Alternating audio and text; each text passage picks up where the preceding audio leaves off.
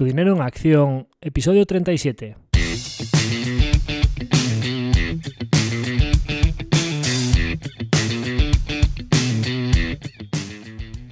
Hola, soy Javier Acción, asesor financiero independiente autorizado y registrado en la Comisión Nacional del Mercado de Valores con el número 149 y asesor del fondo de inversión Acción Global.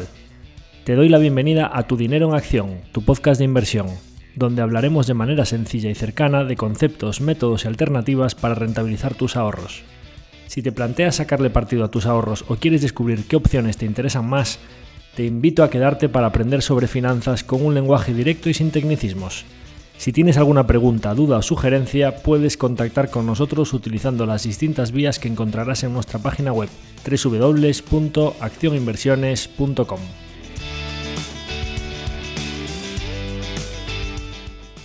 El contenido de este podcast es divulgativo. Las opiniones aquí expuestas son meramente informativas y en ningún caso suponen una recomendación de inversión. Si buscas asesoramiento financiero, debes dirigirte a cualquiera de los asesores autorizados y registrados en la Comisión Nacional del Mercado de Valores. En el episodio de hoy volvemos con uno de nuestros capítulos divulgativos y ya que hemos hablado de renta variable, de renta fija, de derivados o de fondos de inversión, creo que es un momento ideal para hablar de un producto como los planes de pensiones.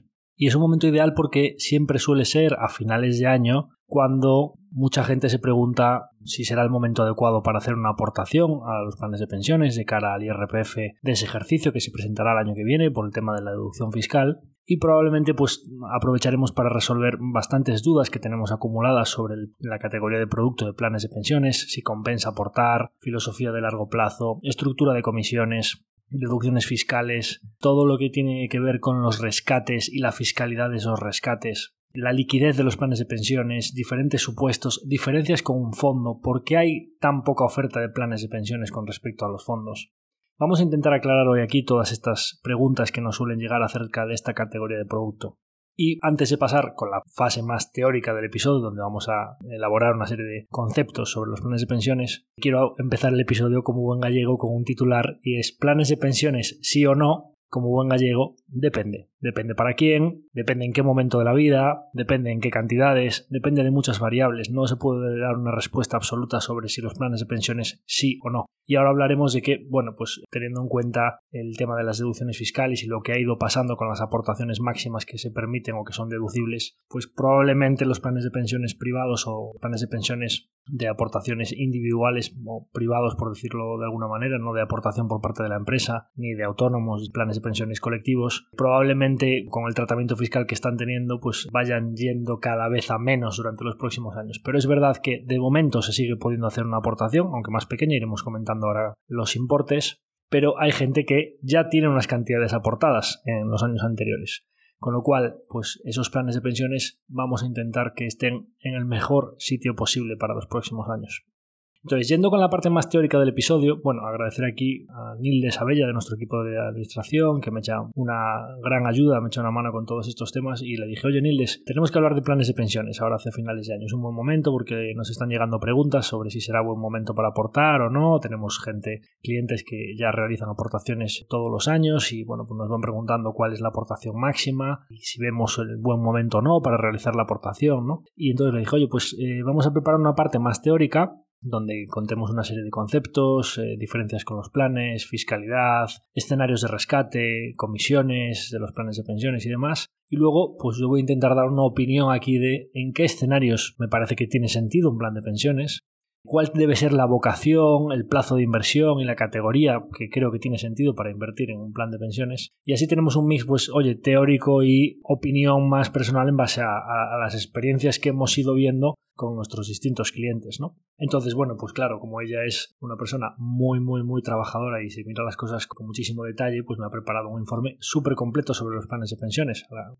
cual le agradezco el trabajo que está haciendo, ¿no? Y ya os eh, invito aquí a que, por supuesto, en el podcast no voy a contar todos los detalles de la parte teórica, por decirlo así, porque hay muchísimos detalles de la fiscalidad, de las comisiones, de, toda la parte de, los escenarios supuestos, de las tipologías de planes, de quién es quién igual que hablamos en el, en el episodio de los fondos de inversión, de quién es quién, pues hay mucha teoría detrás, pero sí que os invito a que, si tenéis cualquier duda sobre alguna categoría de planes o sobre cualquier cuestión relacionada con la parte más teórica, conceptual, etcétera, que nos enviéis esas consultas porque tenemos toda esa información muy detallada y os podremos contestar con más detalle. Pero yo creo que aquí, aparte de dar unas líneas generales de los planes de pensiones, creo que el, objetivo del podcast es dar un poco mi visión sobre en qué escenarios tienen sentido y cómo lo haría o cómo orientaría este tipo de inversión en planes de pensiones para que sean una pata de la cartera pues fiscalmente eficiente y que tenga sentido, ¿no? Entonces, yendo con la parte más teórica, pues igual que hablábamos del quién es quién en el episodio donde hablamos de fondos de inversión, pues quién es quién en los planes de pensiones, ¿no? Tenemos al promotor, tenemos al partícipe, el partícipe se convierte en beneficiario una vez que empieza a rescatar el plan empieza a recibir el beneficio de ese plan de pensiones, que son los rescates en una sola vez o, en rentas mensuales, como veremos un poquito más adelante, las tipologías de rescate que hay. Está la entidad gestora, que es muy similar a la entidad gestora del plan de, los casos en los que hablábamos de fondos de inversión. Y está la entidad depositaria, que también es muy parecido al caso de, la depositaria de los fondos de inversión. ¿no? Hay una pequeña diferencia con los eh, fondos y es que la entidad que organiza todo esto, la entidad que supervisa los fondos de inversión, pues es la Comisión Nacional del Mercado de Valores y en el caso de los planes de pensiones, pues tenemos a la Dirección General de Seguros y Fondos de Pensiones. Eh, ahora que hablamos de la Dirección General de Seguros, que es las siglas DGS, una de las diferencias que veréis con los planes de pensiones con respecto a los fondos de inversión es que los planes de pensiones no tienen un código ISIN, que es su matrícula como tienen los fondos de inversión. Tienen un código DGS. Pues ese código DGS es el código de la Dirección General de Seguros, que normalmente es un N de Navarra y cuatro dígitos, 0465. Cada plan de pensiones tiene el suyo, ¿no? Bueno, pues esta es una de las diferencias y las siglas para que sepáis qué es el código DGS es el código de la Dirección General de Seguros y Fondos de Pensiones, que es un órgano administrativo que se encarga de la supervisión, inspección de operaciones de todos los planes de pensiones y recepción de reclamaciones, quejas, denuncias que pueda haber contra las entidades gestoras o con cualquier entidad promotora de un plan de pensiones. En cuanto a las modalidades, pues tenemos planes de pensiones individuales, como os comentaba antes, planes de pensiones de empleo, que son promovidos en vez de por los individuos por las empresas para sus trabajadores y que puede haber aportaciones por parte de la empresa y por parte del trabajador con una serie de bonificaciones, o planes de pensiones asociados a asociaciones, sindicatos y demás. Podemos tener diferentes obligaciones estipuladas, aportaciones definidas, o prestaciones definidas o mixtos. Bueno, pues eh, en función de los contributivos y no contributivos se pueden dividir los tipos de aportaciones que se realizan a un plan de pensiones. Todo esto es una parte muy teórica que vamos a ir viendo ahora un poco más adelante, la parte más práctica que es lo, más interesante. ¿no? Y muy parecido también a los fondos de inversión, en función de los activos en los que puede invertir cada plan, pues tenemos planes de pensiones de renta fija, planes de pensiones de renta variable, planes de pensiones mixtos, que pueden distribuir en función de si es renta fija mixta o renta variable mixta, pues distintos porcentajes en una categoría y otra de activo y planes de pensiones garantizados. Voy a hacer aquí un hincapié para que no quede como esto como un ladrillo teórico y ya voy a hacer una pequeña cuña aquí ahora que hablamos de los planes de pensiones de renta fija, de renta variable y mixtos y ya voy a dar una pequeña opinión para que mezclemos la parte más teórica con la parte más o subjetiva o práctica.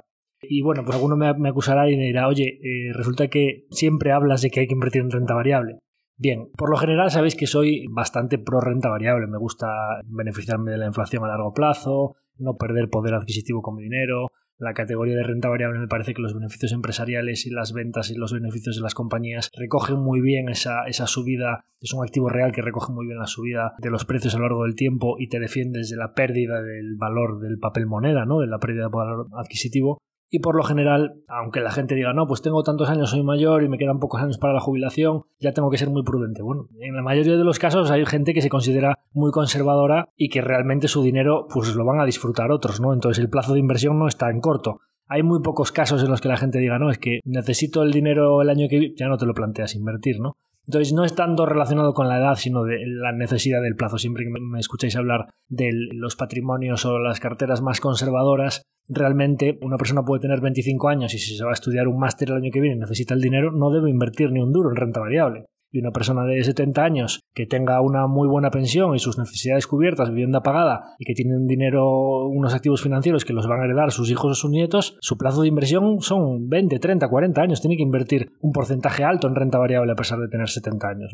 Luego está la, volatilidad que pueda soportar cada uno para dormir por las noches, pero por definición lo que define el porcentaje que puedes tener en renta variable es tu plazo de inversión o el plazo de inversión de quien va a disfrutar de, ese patrimonio, no tu edad, no lo que ponga en tu, en tu documento de identidad. ¿no?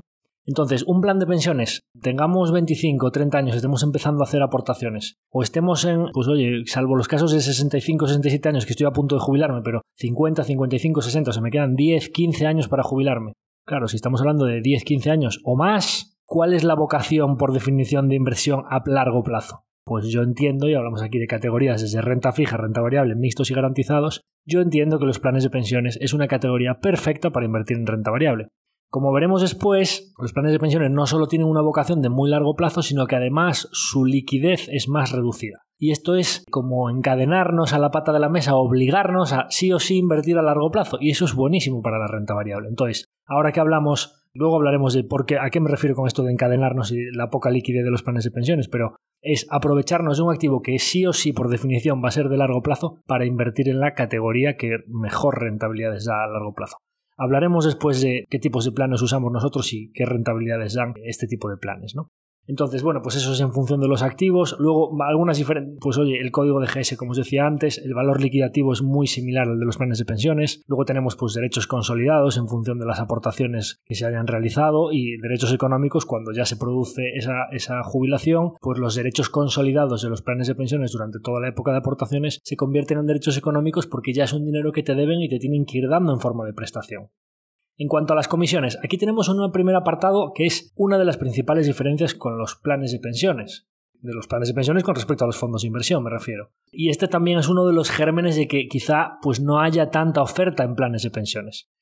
Por lo general, los planes de pensiones siempre estuvieron un poco más controladas las comisiones o un poco más bajo presión del regulador el tipo de comisiones que se puede cobrar. Porque como el dinero está ahí un poco cautivo dentro de los planes, y ahora como ya os estoy citando siempre a esto de cautivo, ahora hablaremos de la liquidez y en qué supuestos se puede rescatar el dinero, porque pues, un fondo de inversión, tienes el dinero ahí y tal y como lo metes hoy, lo sacas mañana, liquidez absoluta, ¿no? Con lo cual, en los planes de pensiones, como veremos ahora en los diferentes escenarios, no es así. Entonces, como el dinero está más cautivo, siempre ha habido una presión o ha estado bajo el ojo del regulador el tipo de comisiones que cobran, de hecho, hasta el punto de que en el decreto de 2018 establecieron por ley el tipo máximo de comisiones que se podía cobrar en los planes de pensiones. Y el tipo máximo de comisiones que se estipula por ley en los planes de renta fija, es decir, que tienen 0% de renta variable, es de un 0,85, gasto de gestión anual sobre el importe que tengas invertido en el plan de pensiones. ¿no? En el caso de renta fija mixta, que puede invertir un poco en renta variable, hasta un 30%, es del 1,3%.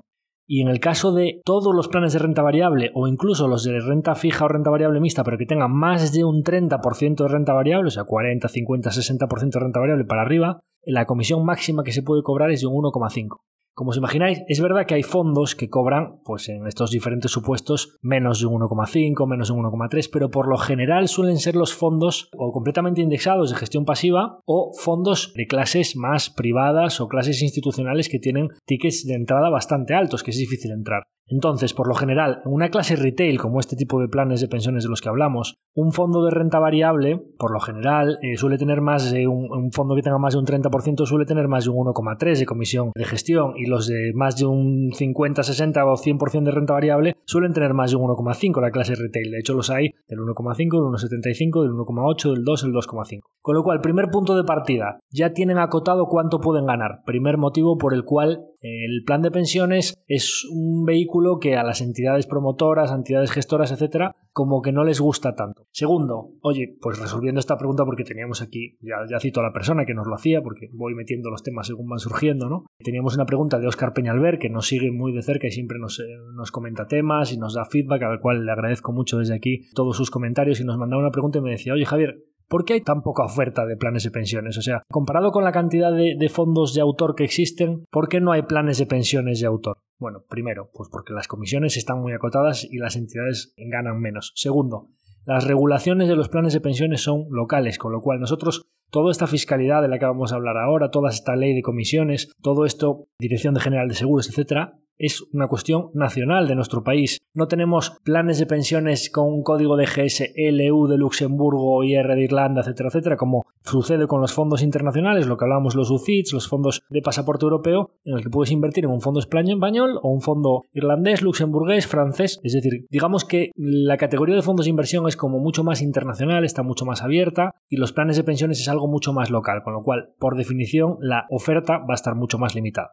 Tenemos comisiones eh, limitadas por ley, tenemos menos oferta. Entonces vamos a ver los casos en los que, oye, decíamos, ¿qué significa esto de que los planes de pensiones tienen poca liquidez?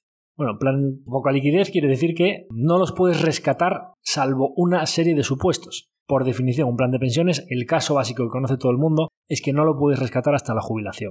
Entonces, claro, si tú tienes 25 o 30 años y estás haciendo aportaciones a un plan de pensiones, estás haciendo aportaciones a un vehículo de inversión que según entra el dinero ahí, se convierte en ilíquido hasta a lo mejor dentro de 30, 35, 40 años. Es decir, estás invirtiendo muy a largo plazo. Por lo general esto a la gente ya no le convence demasiado. Vamos a hablar de algunos supuestos y luego vamos a ver el por qué hay gente que aún así hace las aportaciones, ¿no? Es decir, esa zanahoria o ese incentivo que se ha puesto en los últimos años a nivel fiscal para que haya gente que aún poniendo el dinero a fondo perdido ahí o a tan largo plazo como parece que lo metes en un cajón y es como que te olvidas de su existencia a 20, 30, 40 años hasta la jubilación, hay escenarios en los que ha compensado y mucho hacer esas aportaciones. Supuestos en los que esa liquidez digamos que no es tan, tan, tan reducida. Bueno, en los últimos años y a raíz de la última crisis se modificó la ley de planes de pensiones para que se pudiesen rescatar en algunos escenarios antes. oye, pues yo me quedo sin empleo o estoy pasando por una enfermedad o estoy en un escenario muy grave, o tengo 20.000, 30.000 euros, lo que sea, que haya ido aportando durante toda mi carrera y yo me quedo sin empleo y no llego a fin de mes o no puedo pagar mi vivienda, oye, señor gobierno, permítame tirar de eso que son mis ahorros y en vez de en la jubilación, cuando ya tenga mi pensión pública, tirar de esto antes de tiempo sin necesidad de haberme jubilado porque necesito el dinero ahora.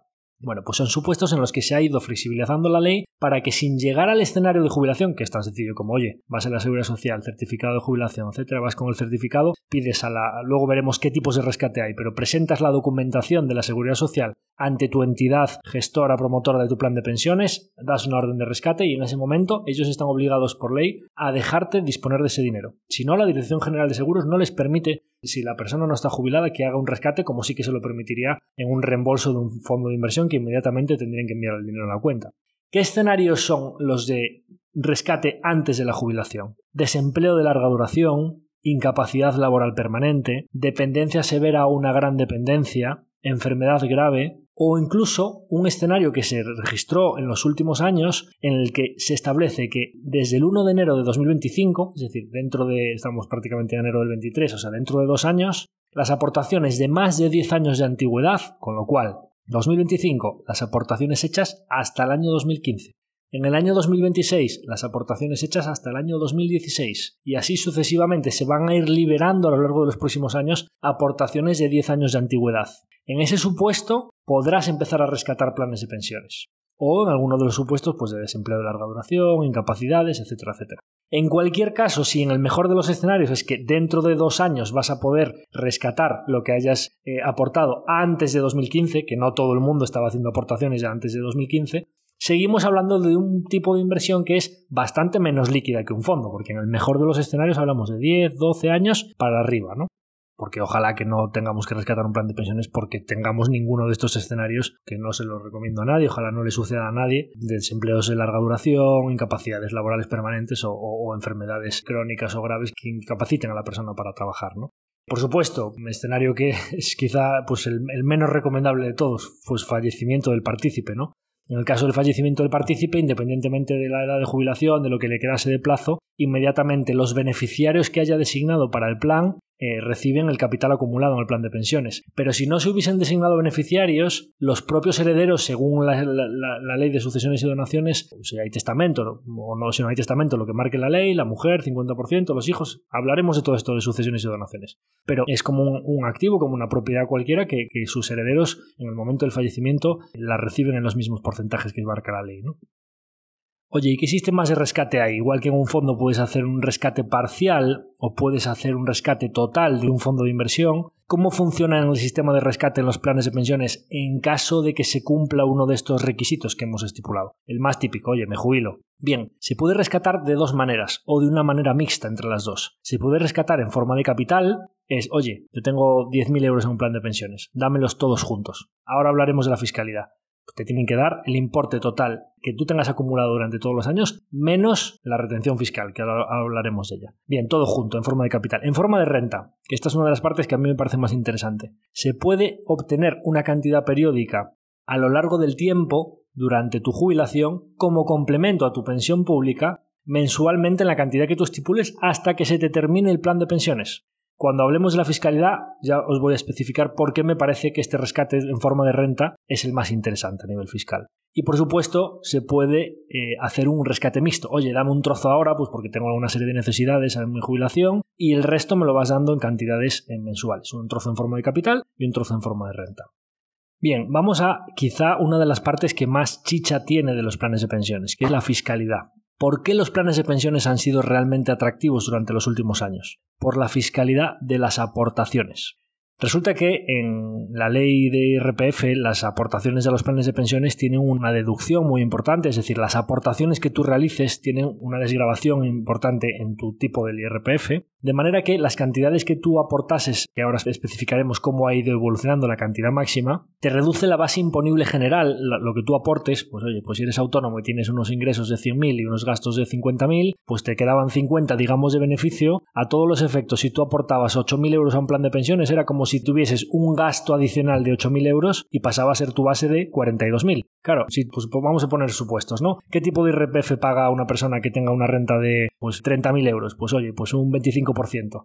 Oye, si tu renta la pasas de 30.000 a 22.000, te estás ahorrando el 25% de esos 8.000. Es una deducción de 2.000 euros en renta. Con lo cual, pues estamos hablando de 2.000 euros eh, anuales divididos entre 12 meses, pues son cerca de 200 euros al mes, que no los consigue tan fácilmente. Con una aportación de 8.000 euros a un plan de pensiones, que es un dinero que no se volatiliza, que lo tienes ahí para largo plazo, ¿no? Entonces, como que estaba muy incentivado, y claro, pues los escenarios de, la gente que tiene tipos eh, cercanos al 35-40%, pues claro, estamos hablando de que la gente se podía llegar a deducir pues el 40% de 8.000, 8 por 4, 32, 3.200 euros de deducción en renta. Estamos hablando de una cantidad de dinero muy respetable y que es muy complicado encontrar una inversión que el propio año que la realizas te genere una TIR upfront que se llama, es decir, por adelantado del 30 y pico 40%, ¿no? Es decir, es muy complicado encontrar una inversión de este tipo. Ahora hablaremos de los peros y qué pasa más adelante, ¿no? Pero claramente había un incentivo fiscal a que la gente realizase aportaciones a los planes privados. Pues oye, pues está incentivando que la gente aporte a los planes privados. A lo mejor es porque no va a haber mucha pensión pública y yo creo que la gente tenga sus propios planes de pensiones y sean ahorradores y con un sistema de ahorro tan vocacional de largo plazo como este, a mí me parecía que estaba bastante bien, ¿no? Bien, durante los últimos años, ya en el ejercicio 2020, se produjo una reducción muy fuerte en las aportaciones máximas de 8.000 a 2.000, pero es que en el ejercicio actual la aportación máxima es de 1.500 euros.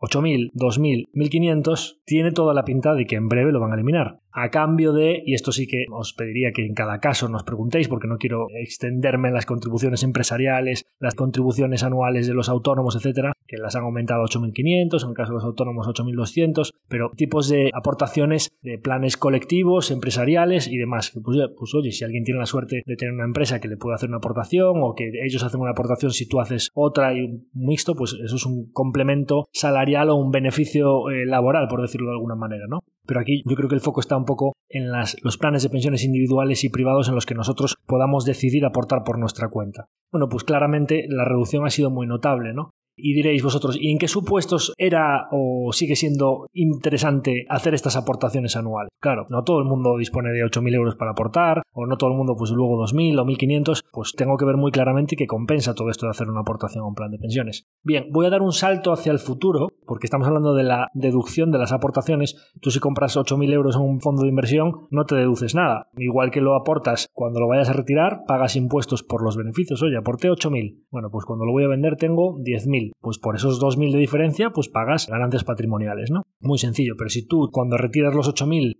no tienes ningún beneficio, igual que no tuviste una deducción cuando lo aportaste, no tienes que pasar por caja de hacienda cuando lo rescatas. Bien, ¿qué pasa con los planes de pensiones? Claro, si tú cuando haces la aportación tienes una deducción fiscal por el total del importe que tú inviertes en un plan de pensiones, es razonable pensar que cuando tú lo rescates no vas a tener que pagar impuestos por el beneficio obtenido por el camino, sino por la totalidad rescatada.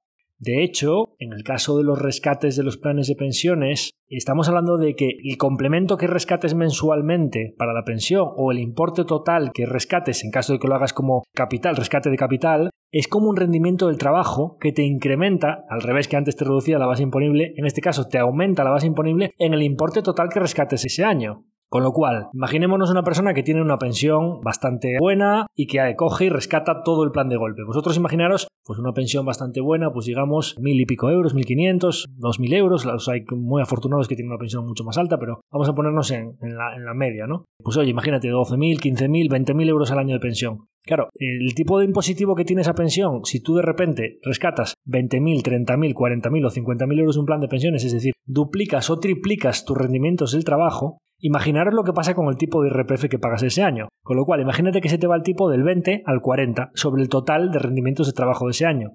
Y que en vez de 20.000 tienes 60 o 70 de rendimientos del trabajo porque complementaste tu pensión con un rescate todo de golpe. ¿Os dais cuenta de que a lo mejor de los 40 o 50 que rescates del plan, Hacienda se puede quedar con 20 o 30 mil euros de golpe?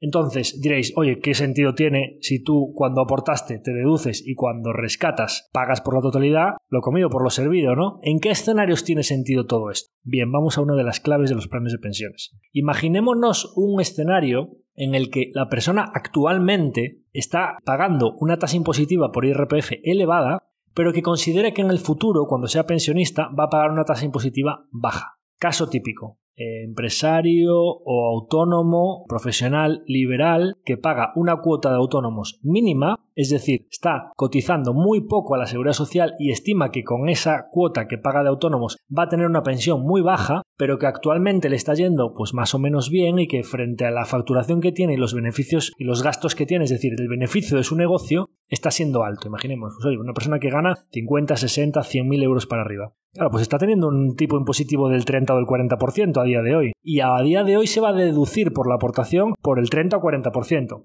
Pero resulta que está pagando la cuota mínima de autónomos, 280, 290, digamos, 300 euros al mes. Va a tener la pensión mínima. Y cuando tenga la pensión mínima, el tipo impositivo que va a tener sobre esa pensión va a ser mucho más bajo que el 30 o 40% que está teniendo hoy.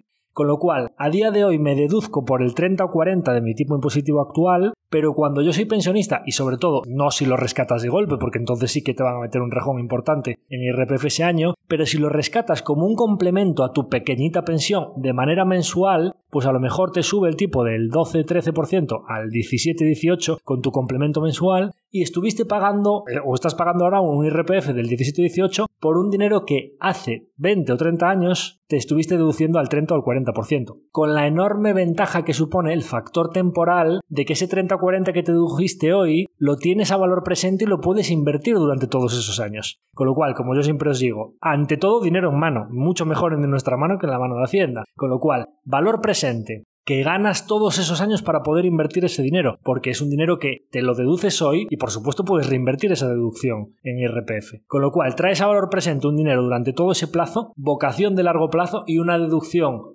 mayor en el presente que el tipo impositivo que vas a pagar en el futuro. Ese es el escenario ideal. A esa persona yo siempre le recomiendo que si estás en la disposición de hacer la aportación máxima, haz la aportación máxima de un dinero que sepas que la vocación suya va a ser claramente a largo plazo y por supuesto en un muy buen plan de pensiones de renta variable. Deducción fuerte hoy poco tipo impositivo en el futuro. Complemento a una pensión que va a ser muy baja porque estás pagando poco de autónomos. Como pagas poco de autónomos, joder, lo que dejas de pagar de cuota de autónomos, vete guardándotelo para meterlo en un plan de pensiones privado. Y vocación de largo plazo, que esto es lo más importante. No solo si, ya aparte de la TIR que os decía upfront, de que te paguen un, de golpe, del tirón, al inicio de la inversión, un 20, 30, 40%, dependiendo de cada caso, le sumamos que el dinero por el camino, todo ese largo plazo de 15, 20 años, cada uno lo que tenga hasta la jubilación, lo invertimos en un muy buen plan de, renta variable que genere 8, 9, 10, 12% compuesto, pues tiene todo el sentido que invertamos en un plan de pensiones. Y diréis, oye, ¿y por qué los planes de pensiones por lo general suelen ser así bastante paquetillos o suelen tener unos datos de rentabilidad bastante peores a lo que tendría la misma categoría o el mismo tipo de plan de pensiones en caso de los, eh, o el mismo tipo de cartera de inversión en el caso de los fondos? Precisamente como el dinero está cautivo, punto número uno, dinero cautivo, no hay mucho incentivo para premiar al inversor, porque el dinero no se puede marchar.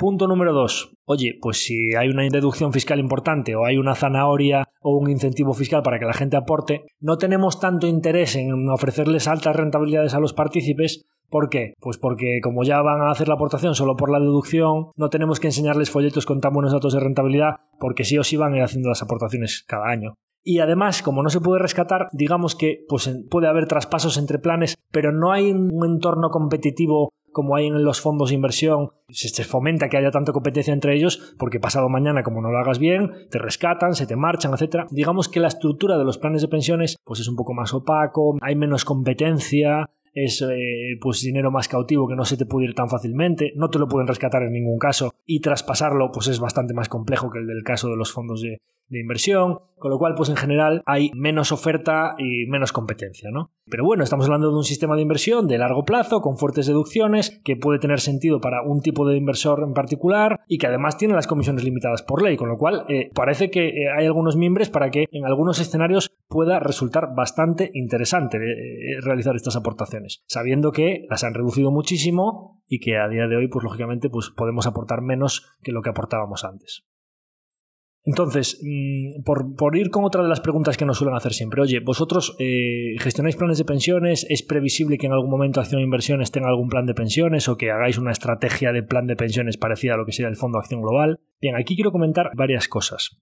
En primer lugar, yo no me atrevería, sería la, la última persona que me pondría a decirle a, mis partícipes o a los ahorradores o a los clientes que tenemos actualmente que tienen planes de pensiones que invirtiesen o traspasasen su plan de pensiones actual a una estrategia nuestra antes de que, como sabéis, en los últimos tiempos nuestra estrategia del, Fondo de Inversión Acción Global, por toda la caída, subida de tipos de interés, caída de subida de la tasa libre de riesgo, caída de las compañías de crecimiento y demás, nosotros estamos pasando por una mala racha de performance, de rendimiento, y antes de poder defender cualquier estrategia de una cartera posible para un plan de pensiones, lo primero es demostrar que esa estrategia va a funcionar y va a obtener buenos retornos. Con lo cual, lo primero es, o sea, no pongamos el, carro antes que los bueyes. Lo primero es demostrar que nosotros podemos hacer retornos mejores que los planes de pensiones que hay en el mercado en ese momento. Y después, como las aportaciones que se realizan año a año parece que van a ir hacia abajo y que la ley está limitando cada vez más y a ver, a ver si no lo terminan eliminando, esas aportaciones. Nosotros buscamos gente que pueda hacer o, sistemas de inversión que puedan eh, de ahorro periódico y que la gente pueda seguir haciendo aportaciones. Parece que el dinero que haya a día de hoy en planes de pensiones no tiene los miembros para ir eh, aumentando mucho los próximos años. Digamos que pueden moverse entre planes, pero no parece que las aportaciones van a ser muy grandes. Y nosotros, bueno, pues para que todo esto funcionase, pues parece que tendríamos que tener entre 2, 3 millones de euros en planes de pensiones para poder plantearnos montar un vehículo. A día de hoy tenemos en torno a un millón y medio, una cosa así, gente que de nuestro entorno a la que le echamos una mano con todo esto de los planes de pensiones. Bueno, pues parece que estaría ahí, no, no, no estaría muy claro eh, la decisión de, lanzarnos a montar una estrategia de un plan de pensiones. Entonces, ¿nosotros qué es lo que hacemos? Nosotros, yo, como siempre digo a la gente, yo te voy a recomendar lo que yo haría con mi propio dinero, lo que le recomendaría a mi hermano, a mi padre o, o lo que yo hago en mi día a día con mi dinero, ¿no? Yo, pues eh, hubo momentos en los que pues tenía mucho sentido que yo hiciese alguna aportación a un plan de pensiones, pues ahora, cada vez menos, como, como ya acabo de explicar, pues yo estuve peinando todo el espectro de planes de pensiones que había en España hasta encontrar uno que me parecía que cumplía todos los requisitos de comisiones, rentabilidad largo plazo, estrategia, ¿no?